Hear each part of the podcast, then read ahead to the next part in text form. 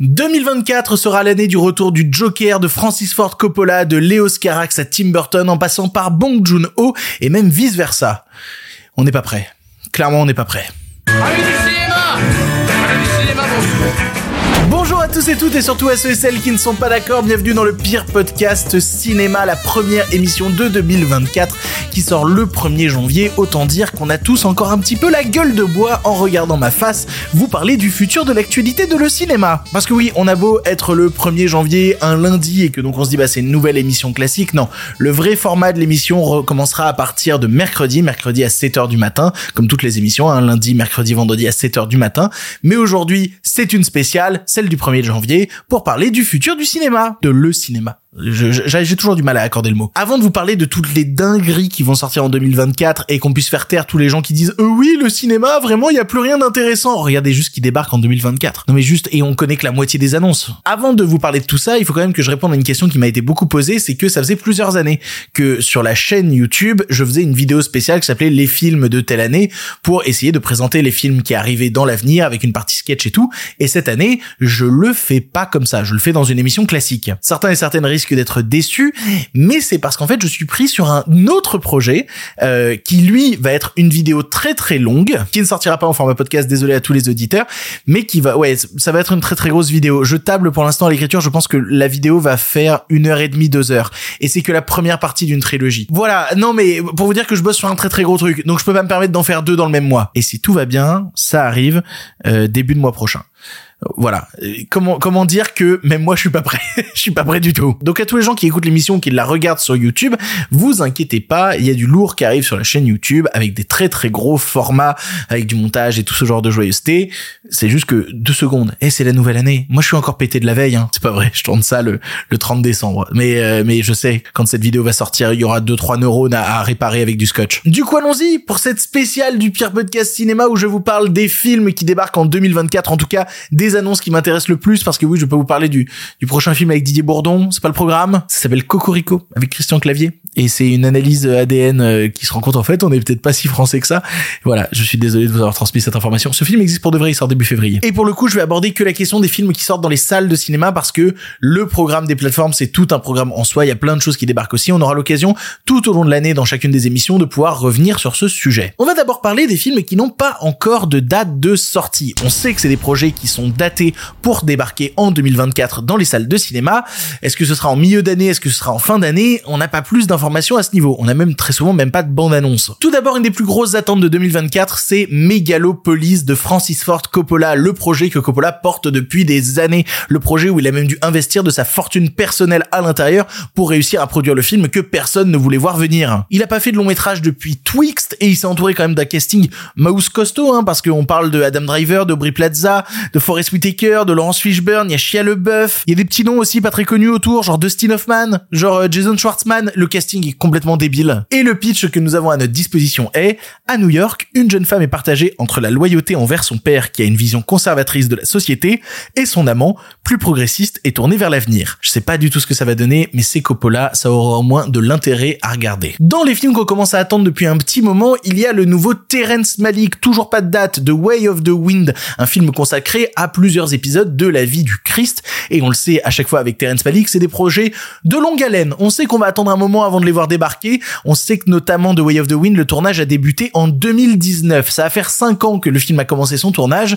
Quand est-ce qu'on verra des premières images vraiment détaillées en mouvement? Bah Terence, on attend. On attend surtout que ton précédent Une vie cachée euh, qui est sorti en 2019, c'était formidable. C'était vraiment formidable. Je suis pas le plus grand fan de Terence Malick du monde. Il y a plein de films de lui qui me sortent par les oreilles, mais Une vie cachée, faut reconnaître que waouh, quelle maîtrise. Dans les films qui sont prévus pour 2024 aussi et dont on n'a aucune date de sortie, il y a The Shrouds. Je crois que ça se prononce comme ça, The Shrouds, qui est le nouveau film de David Cronenberg avec Vincent Cassel et Diane Kruger et dont le pitch est, est Cronenbergien. Voilà, on va le dire comme ça. Karch, un millionnaire innovant et veuf éploré, décide de construire un nouveau dispositif permettant de communiquer avec les morts à l'intérieur d'un linceul funéraire. Voilà. Comment dire que ça va être du, du Cronenberg dans le texte et que je suis déjà dans le train, personnellement? Je suis déjà parti pour avoir envie de voir ça. Du côté du cinéma français, il y a plein de trucs dont on n'a pas encore de date. Il y a notamment le conte de Monte Cristo avec Pierre Ninet qui va se mettre dans toute la vibe qu'on a eu avec les trois mousquetaires d'adaptation de grand classique littéraire français dans une transposition sur grand écran avec beaucoup beaucoup trop de pognon de budget. Cette fois-ci, c'est avec Pierre Ninet qui joue Monte Cristo. Je sais pas si je suis plus intrigué que ça par le projet. Si, je vais aller le voir parce que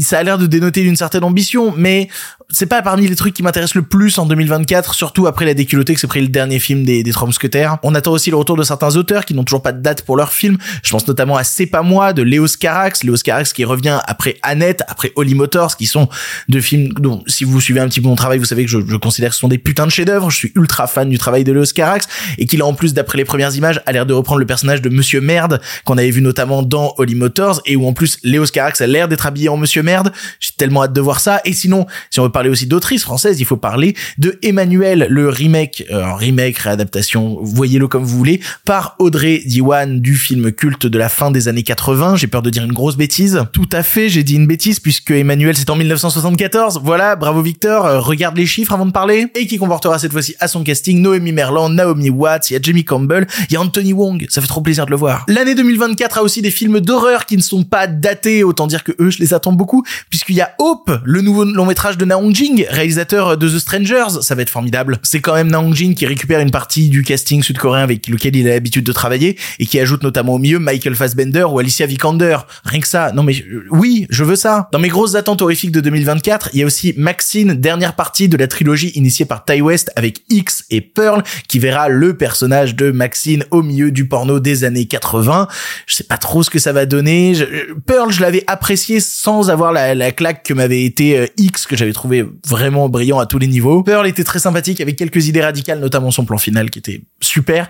J'attends de voir ce qu'il va faire avec Maxine, j'attends de voir comment Ty West va conclure ce truc. Mais surtout, ce que j'attends à côté, c'est un autre film qui est Return to Silent Hill, nouveau film de Christophe Gans. Christophe Gans qui a pas réalisé de long métrage depuis La Belle et la Bête avec Vincent Cassel et Léa Seydoux, qui est le réalisateur du premier film Silent Hill et qui revient dans une adaptation de Silent Hill 2 qui a été tourné. On le sait, ça y est, c'est pas un projet dans le vent. Le film a été tourné en Allemagne euh, au milieu d'année dernière. Donc normalement, ça débarque en 2024. Le retour de Silent Hill par Christophe Gans. Cocorico, c'est la France qui peut être fière.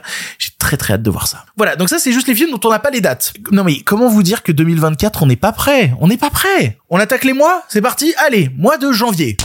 En janvier, rien que la semaine prochaine, il y a trois films qui sont intéressants. Vraiment, rien que le 10 janvier, il y a trois films qui valent le coup. Il y a Un silence, nouveau film de Joachim Lafosse avec Daniel Auteuil et Emmanuel Devos. Joachim Lafosse qui avait réalisé Les Intranquilles avec Damien Bonnard et Leila Bekti que j'avais trouvé vraiment plutôt intéressant et qui a l'air de tisser quelque chose d'un mystère au milieu d'une famille qui est en train de se désagréger. Ça a l'air plutôt intéressant, Un silence. Il y a aussi Making of de Cédric Kahn que j'ai déjà vu. Cédric Kahn qui est le réalisateur du projet Goldman. Oui, le projet Goldman est sorti il y a à peine quelques mois. Il sort déjà un nouveau film film avec Bruno Podalides, non, Denis Podalides, je confonds toujours les deux frangins. Bref, Podalides qui est réalisateur sur un film qui part complètement en couille où il se fait dépasser par son comédien principal joué par Jonathan Cohen où il essaye de se dépatouiller avec la prod qui est en train de le lâcher. J'ai plein de choses à dire sur le film et je vous en parlerai lors de sa sortie la semaine prochaine. Et la même semaine, il y a aussi Mean Girls, remake du film d'origine avec Lindsay Lohan qui est super. Je sais qu'il y a plein de gens qui ont plein de préjugés sur Mean Girls. J'en avais plein avant de le découvrir et en fait, c'est formidable Mean Girls. C'est tellement C'est, il y a un rythme comique dans Mean Girls qui est fou furieux. Et du coup, ils en font un remake 20 ans plus tard, toujours avec Tina Fey à l'écriture, mais cette fois-ci, c'est une comédie musicale. En fait, euh, le film Mean Girls avait été adapté en pièce à Broadway, et en fait, ils ont réadapté la pièce de Broadway en film. Oui, c'est un peu con dit comme ça, mais j'ai plutôt envie de voir un peu plus de Mean Girls, surtout chanté, surtout actualisé. La même semaine, d'ailleurs, il y a un film qui sort euh, aux États-Unis, qui est toujours pas daté en France, mais qui devrait arriver dans les mois suivants. C'est The Beekeeper, nouveau film avec Jason Statham. Film réalisé par David Ayer, qui nous fait chier avec son Suicide Squad euh, Higher Cut depuis des années, mais qui a enfin fait un nouveau film où c'est Jason Statham qui casse des bouches et en fait on se rend compte qu'il fait partie d'une association cybercriminelle euh, qui s'appelle en fait les Beekeepers, blablabla. Bon, globalement c'est Jason Statham qui casse des bouches. Toujours pas de date pour la France.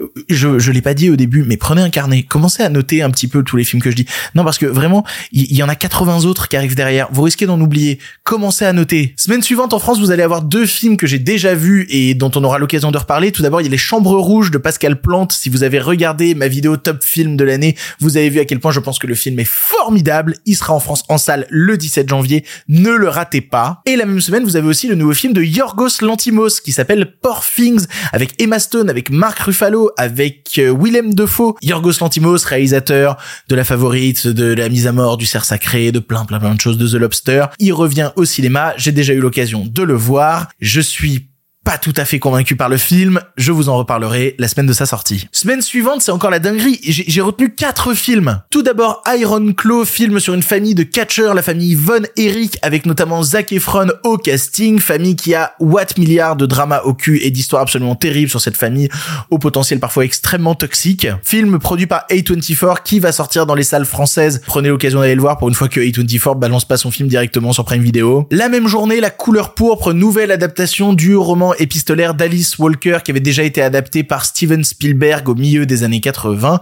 Le voilà qui revient dans une version modernisée avec bien plus de chansons. Et le même jour, le cinéma français ne sera pas en reste puisqu'il y a aussi Un coup de dé, nouveau film d'Ivan Attal avec Guillaume Canet ou encore Maïwen qui parle d'un type qui euh, malencontreusement a tué sa maîtresse. Voilà. Ça a l'air d'être un thriller plutôt vénère, ça m'intéresse, mais si jamais ça vous intéresse, il y a aussi un autre film français ce jour-là qui s'appelle Captive, qui est le nouveau film de Arnaud Despalières dont j'avais déjà parlé puisque la bande-annonce était passée et qu'elle m'intéressait beaucoup, où c'est une nana à la fin du 19e siècle qui va s'enfermer volontairement à l'intérieur de l'hôpital de la Salpêtrière pour essayer de retrouver sa mère disparue. Et janvier pas fini parce que janvier il y a aussi le 31 janvier et le 31 janvier il y a quoi? Il y a The Zone of Interest, le nouveau long métrage de Jonathan Glazer que j'ai vu en 2023 qui est sorti au Canada en 2023 et que j'ai classé top 1 de mon année 2023.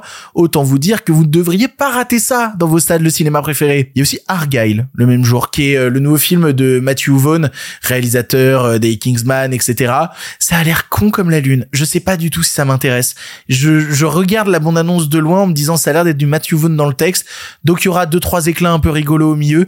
Je suis pas certain d'être passionné par le projet. Voilà, donc ça c'était juste janvier. On passe à février? Le 7 février, quatre films.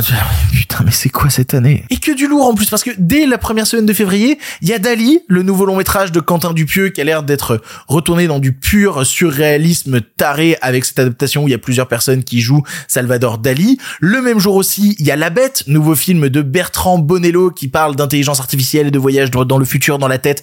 Ça a l'air d'être du Bonello fucked up, j'ai trop hâte de voir ça. Et le même jour encore, il y a Green Border, le film d'Agnieszka Holland qui lui a valu d'être cancel par le gouvernement de son pays. Si jamais tout ça, ça vous satisfait pas, la même semaine, le 7 février, il y a une ressortie dans les salles françaises de L'Enfer des Armes de Tsuyark, un film que tous les passionnés de cinéma hongkongais ont découvert dans des copies dégueulasses en VHS strip et qui vont enfin pouvoir voir, la copie est déjà passée dans plusieurs festivals, mais enfin voir le film dans une qualité remasterisée complètement folle. Semaine suivante, on commence à sortir les gros blockbusters débiles puisque arrive en salle le 14 février Madame Web, nouveau film autour de Spider-Man par Sony qui essaye d'épuiser la licence jusqu'à l'excès en attendant que Kraven sorte plus tard dans l'année. J'en ai pas particulièrement quelque chose à foutre. Tout ce qu'il y a, c'est qu'il y a Tahar qui joue le méchant et ça, ça va me faire payer un ticket de cinéma. Ça me fait chier, j'ai pas envie, mais je sais que ça va me faire payer un ticket de cinéma. Sachant que le même jour débarquera Bob Marley One Love, un biopic sur Bob Marley. Pourquoi pas? Ce sera pas le seul biopic de l'année, il y en a des plus improbables que celui-ci. Mais aussi All of Us Strangers où le papa d'Afterson fait des bisous à Moriarty, ça va faire plaisir à toutes les personnes qui ont un compte Letterbox ici. Vraiment pour moi, il y a une catégorie de gens,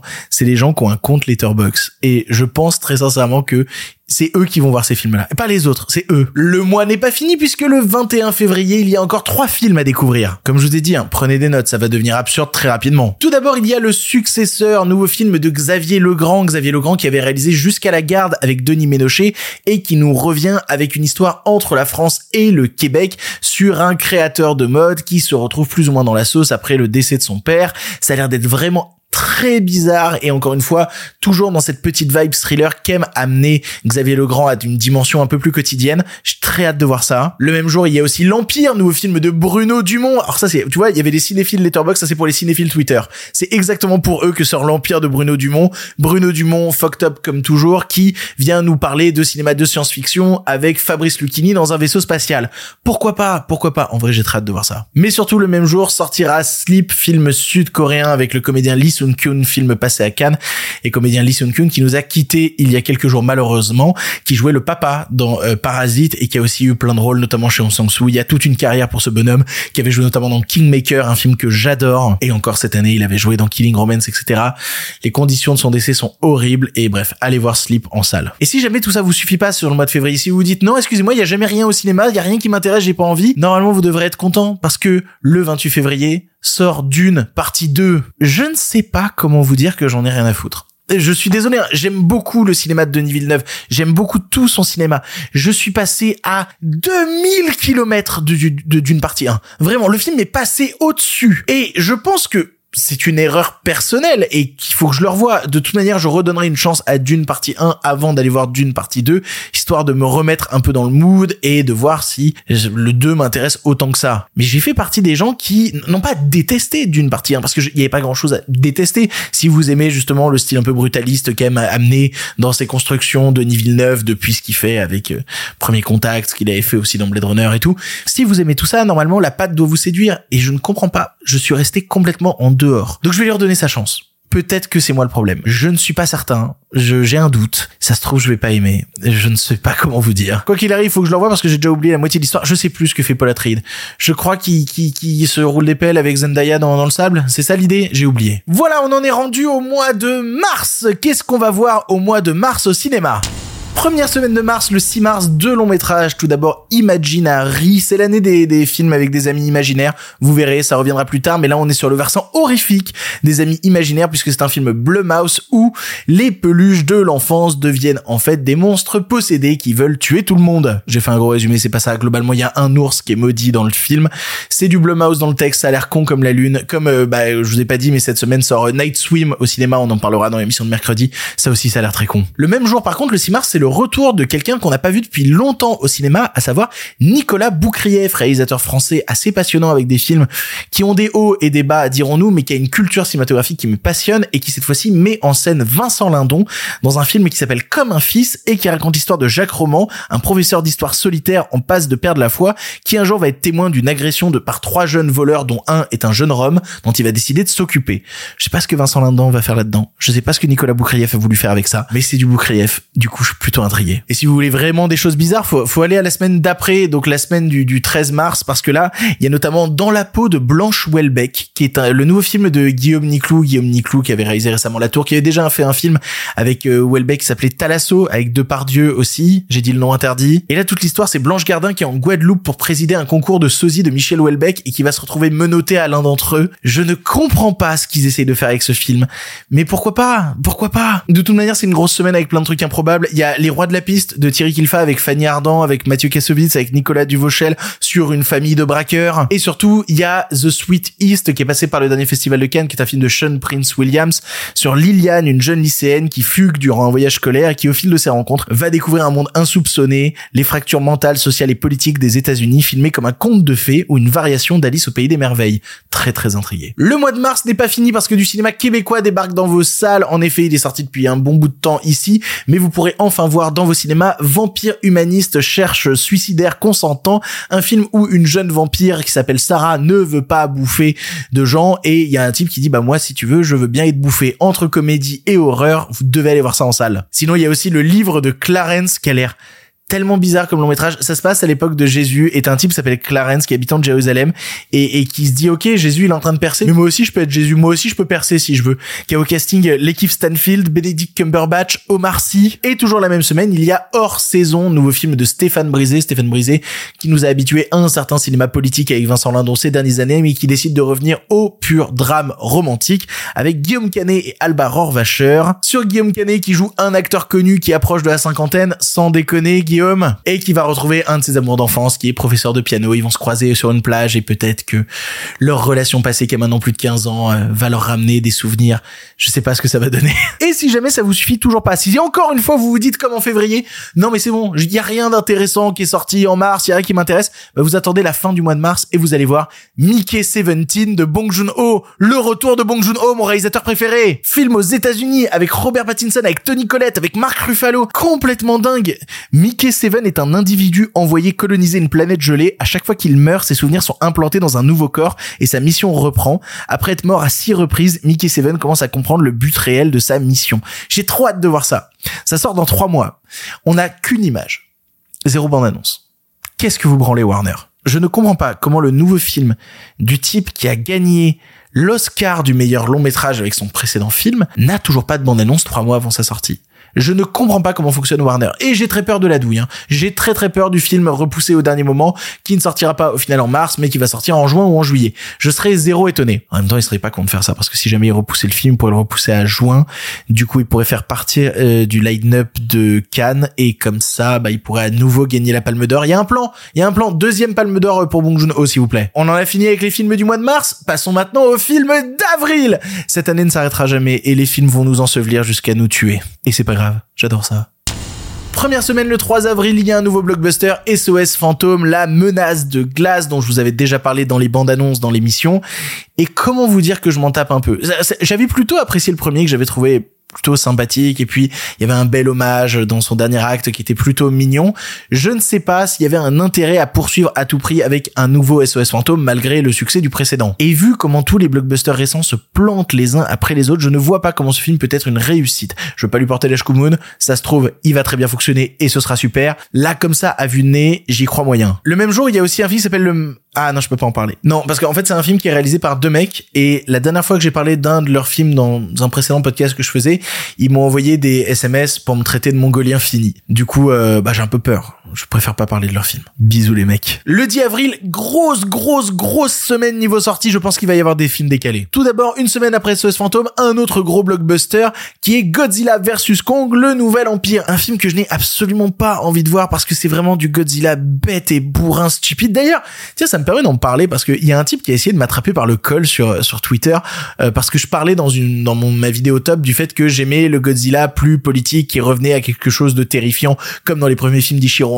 Je parlais de la substantifique moelle de Godzilla vis-à-vis de ce truc-là et lui il est venu m'attraper par le col en mode bah ouais il est complètement débile il connaît rien à Godzilla Godzilla ça a surtout été du bourrin débile. Alors déjà ça dépend de quelle ère on parle pour Godzilla parce que l'approche complètement stupide du milieu des années 70 c'est pas la même que celle de la fin des années 80 Godzilla a été traité de mille manières différentes et à chaque fois aussi par un prisme de l'humain quand c'était pas la méga partouze avec le fils de Godzilla complètement stupide. Godzilla a eu mille visions et celle qui me parle le plus, c'est la vision purement politique, c'est la vision terrifique, c'est ça qui me parle chez Godzilla. Autant vous dire donc que quand je vois Godzilla versus Kong, le nouvel empire et que je les vois courir tous les deux comme deux sagouins, ça ne m'intéresse pas beaucoup. Même jour, parce que c'est encore une grosse semaine, il y aura Drive Away Dolls, qui est le nouveau film de Ethan Cohen, oui, l'un des deux frères Cohen qui sort son nouveau film.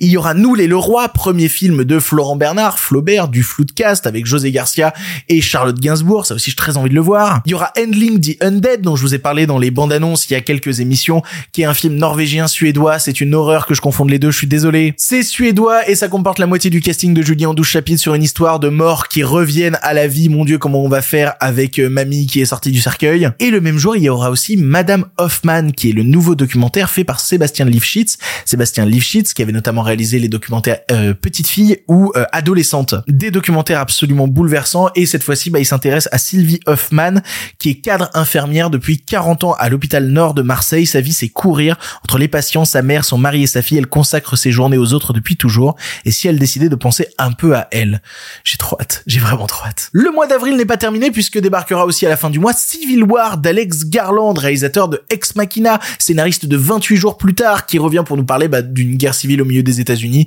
où deux euh, journalistes essayent de documenter l'ensemble sans se prendre une balle dans la tête. J'en avais parlé dans la partie bande-annonce, je m'attarde pas plus dessus. Ça a l'air trop bien, j'adore le travail d'Alex Garland, j'adore Annihilation. La même semaine, il y aura aussi Back to Black. Je vous parlais de biopic cette année, bah voilà, là c'est un biopic sur Amy Winehouse réalisé par Sam Taylor Johnson, réalisatrice à qui on donne notamment Nowhere Boy ou 50 nuances de grey. Voilà. Et maintenant, elle fait un biopic sur Amy Winehouse. Amy Winehouse est jouée par Marisa Abella. Ah putain, mais c'est cette semaine-là qui est aussi première affaire. Alors première affaire, j'en avais entendu parler euh, dans un coin. Ça va être un petit film français qui risque d'avoir un petit buzz s'il est super, puisque c'est un film de Victoria euh, Musidlac avec Noé Habitat, brillante Noé Habitat, qui raconte l'histoire d'une jeune avocate fraîchement diplômée, Nora, qui a l'impression de rien avoir vécu et qui est propulsée dans sa première affaire pénale. Va suivre justement toutes les étapes. Plutôt intrigué par ce que ça peut raconter. Et comme toujours, la cerise sur le gâteau, si jamais tout ça ne vous suffit pas, eh bien il y aura normalement à la fin du mois. Alors on sait que ça sortira le 26 avril euh, aux États-Unis. Je sais pas si ça va coller avec la date européenne. Film qui a été repoussé de nombreuses fois, à savoir Challengers, le nouveau film de Luca Guadagnino, papa de Call Me by Your Name, papa de du remake de Suspiria qui a eu et qui raconte l'histoire d'un semi-trouble, pas vraiment trouble avec Zendaya et deux tennisman et de carrière qui s'entremêlent avec leur passion amoureuse et leur quête de pouvoir. Je suis très intrigué. De toute manière, j'aime beaucoup le cinéma de Luca Guadagnino. Je suis plutôt intrigué par ce qu'il peut faire avec ce récit-là. Nous en avons fini avec avril. Nous passons maintenant au mois de mai. Et au mois de mai, il y a un festival de Cannes. Et le festival de Cannes risque d'avoir deux, trois gros blockbusters qui vont faire bonjour, on était là, on va faire notre première et notre tapis rouge ici. Avant même de parler de tout ça, il faut parler du début de mois. Il y a notamment le 1er mai le film The Fall Guy dont je parlais, qui est un remake de la série L'homme qui tombe à pic avec Ryan Gosling. Bah voilà, c'est réalisé par David Leitch, ça va faire boum boum de partout. Qu'est-ce que vous voulez que je vous raconte de plus que ça? Ça va être un hommage aux cascadeurs, de par un réalisateur ancien cascadeur. Ça a l'air rigolo, ça a l'air un peu con. C'est Ryan Gosling qui continue de faire n'importe quoi. Je suis toujours un peu ému par ce genre de truc. Le 8 mai, alors ça c'est un film dont je ne sais rien du tout. C'est juste que l'image m'a fait rire. C'est un film qui s'appelle L'Esprit Coubertin, euh, réalisé par Jérémy Saint avec Benjamin Voisin.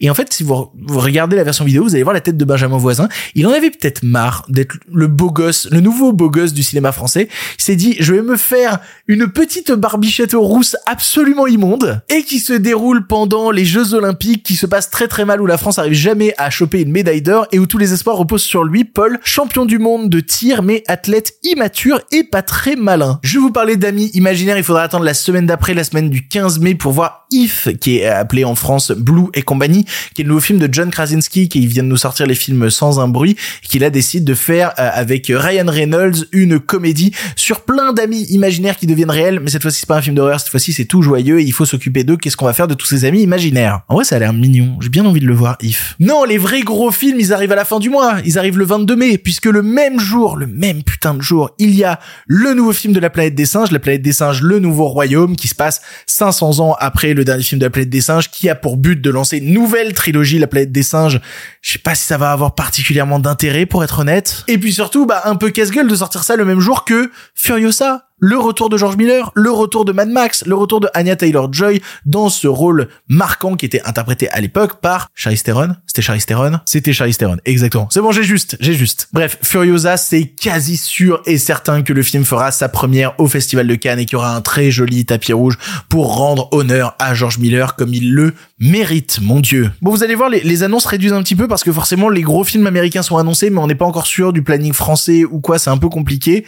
Mais il y a quand même de belles annonces qui arrive pour la deuxième moitié d'année. On va se faire un petit pot pourri pour euh, juin, juillet, août, voilà, parce que là c'est plein de grosses sorties un peu bêtes de l'été. En juin, on va avoir Bad Boys 4 par les réalisateurs du Bad Girl qu'on n'a pas vu. Je pense que Bad Boys sortira en salle, vous inquiétez pas les mecs, flippez pas trop. Le 19 juin, on aura The Backriders qui a été repoussé, racheté, nouveau film de Jeff Nichols que j'ai très très hâte de voir, qui sera en concurrence le même jour avec Vice Versa 2 Pixar qui fait des suites, qui fait une suite à Vice Versa. Est-ce que ce sera aussi pertinent, aussi touchant, aussi émouvant que le premier? Ça reste à voir. Et je parlais de John Krasinski et de son Yves sur les amis imaginaires. Eh ben, euh, il a quand même laissé la licence sans un bruit faire des petits et on va retourner dans le passé pour des préquels avec Sans un bruit jour 1 qui sortira le 26 juin. On continue sur les films les plus cons de l'été puisqu'il y aura aussi Deadpool 3 qui sortira à la fin du mois de juillet. Si vous saviez comment j'ai pas hâte de voir ce film, si vous saviez comme je n'aime pas la saga Deadpool, terrible comme j'aime pas ces films, je trouve ça d'une idiotie crasse, faussement méta pour juste faire des films de merde. Je déteste ça et là ça a l'air d'être juste la plus grosse partout super-héroïque complètement stupide avec des caméos dans tous les sens. Pourquoi pas? Pourquoi pas? Il va s'intégrer au MCU, il va y avoir Hugh Jackman qui va se corrompre là-dedans. Allez. Non, moi j'attendrai surtout la semaine d'après parce que la semaine d'après, il y a le nouveau film de Night Shyamalan qui s'appelle Trap. Un film dont on sait pas grand-chose, mais le cinéma de Night Shyamalan m'intéresse toujours, notamment euh, Knock at the qui est sorti l'année dernière, est un film que j'avais plutôt apprécié. Là, tout ce qu'on sait, c'est un thriller psychologique se déroulant lors d'un concert Voilà, juste ça, ça me suffit. Mais attendez, il reste encore le mois d'août, parce qu'au mois d'août, il y a quoi? Il y a Borderlands de Eli Ross, oui, l'adaptation du jeu Borderlands au cinéma par Eli Ross, un projet qui a eu mille rebondissements pendant sa production, ça a été un enfer. Le film a eu droit à des reshoots par le réalisateur des deux premiers Deadpool d'ailleurs. Et Eli Ross, il avait pas envie de faire les reshoots, il s'est barré pour aller tourner le film Thanksgiving, qui est vraiment pas mal en vrai, vraiment c'est très sympa. Un film avec Jamie Lee Curtis, un film avec Claptrap joué par Jack Black. Qu'est-ce que ça va donner que Borderlands au cinéma? Je me pose plein de questions. Au pire, on attendra la semaine d'après, puisque la semaine d'après, il y a Alien Romulus, un nouveau film Alien, cette fois-ci réalisé par Fede Alvarez, et rien que ça, c'est la meilleure nouvelle du monde. Puisque Fede Alvarez, c'est quand même le réalisateur du remake d'Evil Dead en 2013, d'une violence hallucinante. J'ai beaucoup de sympathie pour son Evil Dead, mais aussi pour son film suivant qui est Don't Brief, avec cette maison, avec cet aveugle qui poursuit des jeunes à l'intérieur. Qu'est-ce que c'était bien Don't Brief Qu'est-ce que c'était glauque aussi cette dernière partie, mon dieu. C'est donc un nouveau film Alien qui visiblement est un semi-préquel puisqu'il se déroule entre le premier et le deuxième Alien, c'est Fede Alvarez. Rien que pour ça, de toute manière, j'irai le voir. Et on terminera le mois d'août avec un film dont j'ai absolument rien à péter puisque c'est Craven le chasseur, encore une fois, du Marvel de chez Sony pour essayer d'exploiter toutes les licences autour de Spider-Man le plus possible. Ce qui fait donc que le, le, MCU originel, lui qui a repoussé tous ses films à 2025, n'a que Deadpool dans son line-up. Ils ont rien d'autre cette année. Oh, c'est rude. Alors qu'il y en a un autre de chez Sony qui arrive ensuite. mon dieu, quel enfer. On termine avec les films de la fin d'année. Voilà, donc des films qui risquent d'être poussés, on n'est pas sûr, c'est surtout des très grosses sorties je dis des très grosses sorties. Le premier que je vois, c'est le nouveau film des frères Boukerma, qui avait notamment fait euh, Teddy et qui là cette fois-ci font leurs enfants après eux, adaptation d'un roman où les frères Boukerma mettent en scène Gilles Lelouch, Ludivine Sagné ou encore Paul Kircher qu'on a vu cette année dans Le règne animal. On est en août 92, une vallée perdue quelque part dans l'est. Anthony a 14 ans et avec son cousin pour tuer l'ennui, il décide de voler un canoë et d'aller voir ce qui se passe de l'autre côté sur la fameuse plage des Cunus. J'ai beaucoup de sympathie pour le cinéma des frères Boukerma. Je comprends pas du tout ce qu'ils vont faire avec ça, mais pourquoi pas? Ça a l'air tendre et joli. Puis surtout, ça sortira à une semaine d'intervalle avec le retour de Tim Burton. Tim Burton qui revient au cinéma avec Beetlejuice 2. J'avais fait une longue vidéo sur euh, Tim Burton il y a quelques années où je vous expliquais à quel point j'avais une lassitude de son cinéma qui, je pense, a perdu énormément de valeur depuis qu'il est passé de la pellicule au numérique. Il a perdu sa patine et est devenu beaucoup moins joli à regarder, beaucoup moins appréciable car beaucoup moins existant dans ses textures. Et Beetlejuice 2, bah, quel intérêt d'aller ressusciter une licence qui a presque 30 ans au cinéma juste pour y foutre Jenna Ortega parce que t'étais content de l'avoir dans mercredi, de sortir Michael Keaton du formol qui nous a refait Batman l'année dernière, là il nous refait Beetlejuice, bravo la carrière de Michael Keaton. Non vraiment ce projet ne m'intéresse absolument pas, j'ai juste très peur de ce que ça va être. Au mois d'octobre, deux grosses sorties américaines, deux grosses sorties françaises. Les grosses sorties américaines c'est Transformers One. Alors dans le dernier Transformers, parce que je l'ai regardé hein, le Rise of the Beast, et je vais le spoiler, j'en ai rien à foutre. Hein. Dans le dernier Transformers, ça se termine en disant maintenant c'est une collab entre Transformers et les G.I. Joe. Et là ils sortent Transformers One, donc je me dis bah c'est la suite de ce Transformers mais pas du tout. Visiblement, c'est un préquel qui se déroule avant les autres Transformers. La licence Transformers part en couille. C'est n'importe quoi. Et je dis pas ça juste parce que j'aime les robots géants. Vraiment, il y a un problème juste de, direction artistique, de choix que vous êtes en train de faire. De toute façon, qui en aura quelque chose à foutre de Transformers? Le même mois, il y a le nouveau Joker qui sort. Voilà, il y a Joker Folie à 2 où le personnage de Joaquin Phoenix est accompagné de Lady Gaga et visiblement, après avoir fait un thriller qui piquait tout à King of the Comedy, j'aime beaucoup hein, le film Joker. Je fais des blagues parce que évidemment la référence est évidente quand tu regardes Joker. Et eh ben cette fois-ci, ils font une comédie musicale. Voilà, je sais pas du tout ce que ça va donner. Je préviens, je pense que le film va se prendre un tombereau de merde sur la gueule. Parce que tous les incels débiles qui sont allés voir Joker, et j'en connais, des mecs qui sont sortis de Joker en disant c'est un film sur ma vie quel enfer. Qui, qui dit ça? Bah, des gens. Il y a des gens qui ont dit ça. Ça crevé de rire. Ces mêmes gens vont débarquer dans une salle de cinéma et voir Joker danser avec Lady Gaga dans une comédie musicale. Ah, ça va être compliqué. Ça va être compliqué, mais ça va être hilarant de les regarder se décomposer. Et au pire, le même mois, on ira voir du cinéma français puisqu'il y a L'amour ouf qui sort, nouveau film de Gilles Lelouch de quasi 3 heures. Et moi, a Gilles Lelouch fait un nouveau film. Je veux le voir. Point. Ça s'arrête à là. Et une semaine après, il y a Monsieur Aznavour, un biopic sur Charles Aznavour réalisé par Grand Corps Malade avec Tahar dans le rôle de Charles Aznavour. La même année, Tahar joue Charles Aznavour est le méchant dans un film de l'univers Spider-Man. Qui est son agent? Qui choisit ses choix de carrière? C'est n'importe quoi, mais c'est formidable, mais c'est n'importe quoi. Ah, et à la fin du mois d'octobre, je pense que la sortie française sera pas simultanée avec la sortie américaine, mais il y a le retour de Terrifier avec Terrifier 3, Art de Clown, un film de Noël. Terrifier, j'ai très très hâte de voir ça parce que j'aime beaucoup Terrifier 2. Il a l'air d'avoir encore plus de pognon que sur Terrifier 2 et j'espère qu'il aura encore plus d'idées que sur Terrifier 2. C'est très très gore, c'est très très con, c'est du splatter à tous les niveaux mais qui regorge d'inventivité et, j'ai très hâte de voir ça, très très hâte. Il reste six films dans la liste. Je veux même pas imaginer les gens qui prennent des notes depuis le début. La feuille doit être flinguée. En novembre, trois films, Venom 3. Voilà, début novembre. Euh, comme je vous disais, Sony, ils exploitent à mort les licences Marvel. Hein. Pourquoi s'arrêter en si bon chemin? Venom 3, donc un film que personne n'a demandé après le Venom 2 qui était une purgeasse horrible. Bah ils en font un troisième, voilà. Peut-être que Venom va rejoindre définitivement le MCU et devenir un personnage à part entière qui se balade aux côtés de Spider-Man et qui fait même partie des Avengers. Je sais pas, c'est n'importe quoi. Moi ce que j'attends le, même jour c'est Paddington au Pérou. Alors dont j'ai très peur parce que c'est le troisième film Paddington après le chef-d'œuvre qui était Paddington 2 de Paul King, mais qui n'est plus réalisé par Paul King parce que Paul King était pris sur Wonka. Même la maman Sally Hawkins, elle est partie tourner dans Wonka, elle ne tourne pas dans ce nouveau film Paddington. Qu'est-ce que ça va donner Bon bah il y a Paddington, c'est un ourson, il est mignon. Je suis juste pas certain qu'on retrouve la même inventivité que ce que Paul King avait réussi à y insuffler. Et à la fin du mois de novembre, il y aura Gladiator 2, le retour de Ridley Scott, qui me permet de vous faire une confidence. Je vais le faire cette année. Je vous promets, je vais le faire cette année. J'ai jamais vu le film Gladiator je sais pas. Parce que quand mes potes au lycée étaient dans un mood de mais t'as jamais vu Gladiator et tout j'étais déjà en train de regarder des films d'horreur chelous. Et, et j'étais là genre bah non moi je regarde des trucs euh, bizarres parce que je suis trop edgy lol. Bref du coup j'ai jamais vu Gladiator et, euh, et ça se trouve c'est super. J'en sais rien. Euh, mais je le découvrirai avant d'aller voir ce Gladiator 2 ce sera une de mes découvertes de 2024 voilà je ne pourrai plus prononcer cette phrase à la fin de l'année 2024 et le mois de décembre se conclura avec des films dont alors on n'est pas sûr encore de tout. Normalement il va y avoir un Sonic 3 bon, qui a été teasé vu le succès du Sonic 2 ce sera pas étonnant. Il y aura le l'arrivée après Knuckles de Shadow, mais surtout le même mois, il y aura The Lord of the Rings, The War of Rohirrim, film d'animation autour de l'univers du Seigneur des Anneaux.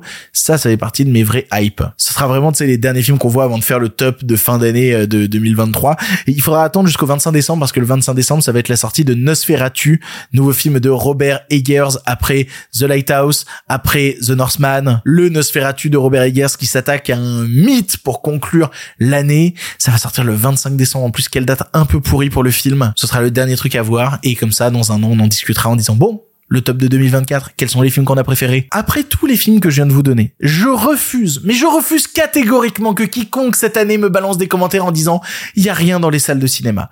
Je vous conjure de ne pas le faire parce que vous n'avez pas le droit. Regardez la putain de liste. Et j'ai cité à chaque fois que la moitié des sorties, c'est sans compter toutes les comédies, euh, tous les films étrangers qui vont débarquer. Il y a d'autres cinémas que j'ai absolument pas cités, qui sont pas encore annoncés. L'année 2023 a été fantastique en termes de propositions cinématographiques. L'année 2024 va nous rouler sur la gueule. On vit une période actuellement du cinéma qui est une jubilation permanente pour les cinéphiles. Parce que quelle générosité, que de films, que de tentatives, que de propositions, surtout dans une époque où on dit que le cinéma est mort et que les plateformes vont l'anéantir. Regardez comme il se bat pour rester en vie, pour continuer à vous plaire, pour continuer à vous séduire, pour continuer chaque jour à vous attirer un peu plus vers lui. Alors allez vers lui. Tendez-lui la main. Vous y découvrirez beaucoup de bonheur, je pense. C'était l'épisode spécial de ce début d'année 2024. Bonne année à tous. J'espère que vous allez bien. C'est parti pour une nouvelle série d'émissions qui j'espère vous plairont. Ça va être dur de sortir de ma léthargie des vacances, mais, mais je vais y arriver. Je vais y arriver. Pour l'instant, c'est terminé. Mais si vous en voulez encore. Non mais oui, bien sûr, mais c'est fini cette histoire là. Par contre, euh, la prochaine fois, avec plaisir.